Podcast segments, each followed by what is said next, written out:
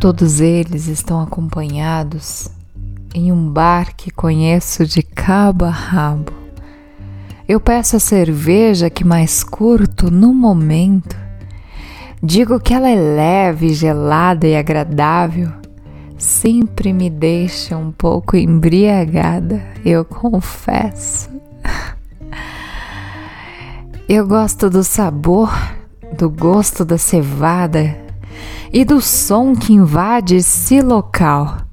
Permito escrever novamente, pois agora a alma está propícia. Ela está pronta para sofrer. E poeta sofre, viu? Dia e noite. Quando ouve música, quando bebe, quando chora, quando sorri, quando trabalha, quando dorme.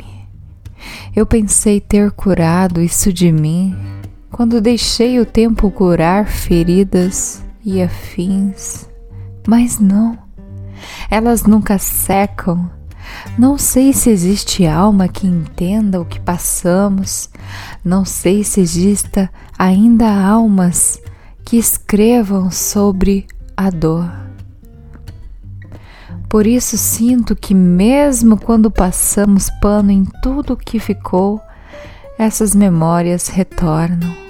Às vezes percebo que Renato Russo me entenderia se ele fosse vivo, ou até mesmo Charlie Brown, ou Chester, ou Cazuza, ou Elis.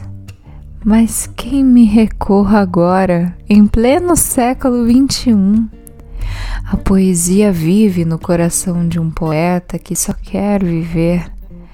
Se existe ainda vida nos restígios de música, de bebidas, de conversas bobas, em um lugar de risos, eu ainda quero viver. Se existe vida nos encontros, nos choros, nos desabafos, eu ainda quero viver.